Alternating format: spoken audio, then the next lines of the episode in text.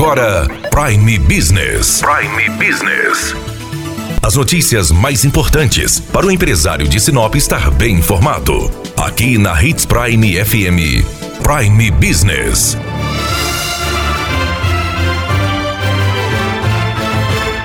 Esta semana, a Câmara de Dirigentes Logistas de Sinop, juntamente com o CISI da Unemate, divulgaram os indicadores econômicos, entre eles o número da inflação e da cesta básica de Sinop. E a crise do coronavírus afeta diretamente a economia. Para se ter uma ideia, tivemos deflação, um fato muito raro que acontece quando o consumo cai muito e os preços baixam.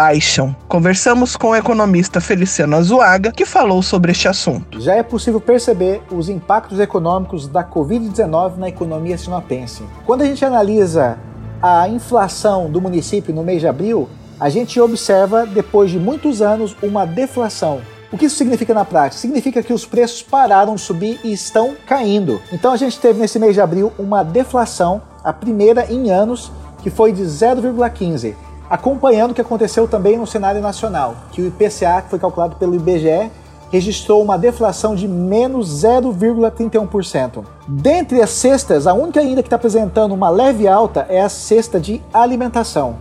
As outras, que incluem transporte, habitação, saúde, despesas pessoais e principalmente itens de residência, registraram uma deflação, com uma leve preponderância do item de residência, que recuou em 1,47. Isso significa que as pessoas, devido à crise econômica, o medo sobre o futuro, estão parando de comprar. E aí não tem uma outra saída para o empresário local a não ser fazer promoções para tentar atrair novamente o consumidor.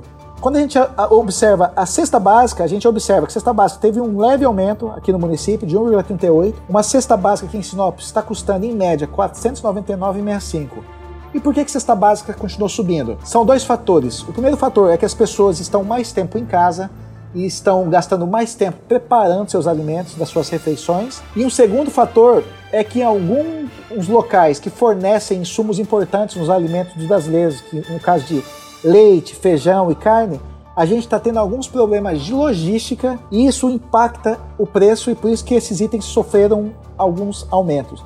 A gente observa isso com feijão e leite que subiram mais de 6% nesse último mês, Dani. Muito obrigado, Feliciano. Daniela Melhorança trazendo o que há de melhor em Sinop para você, empresário.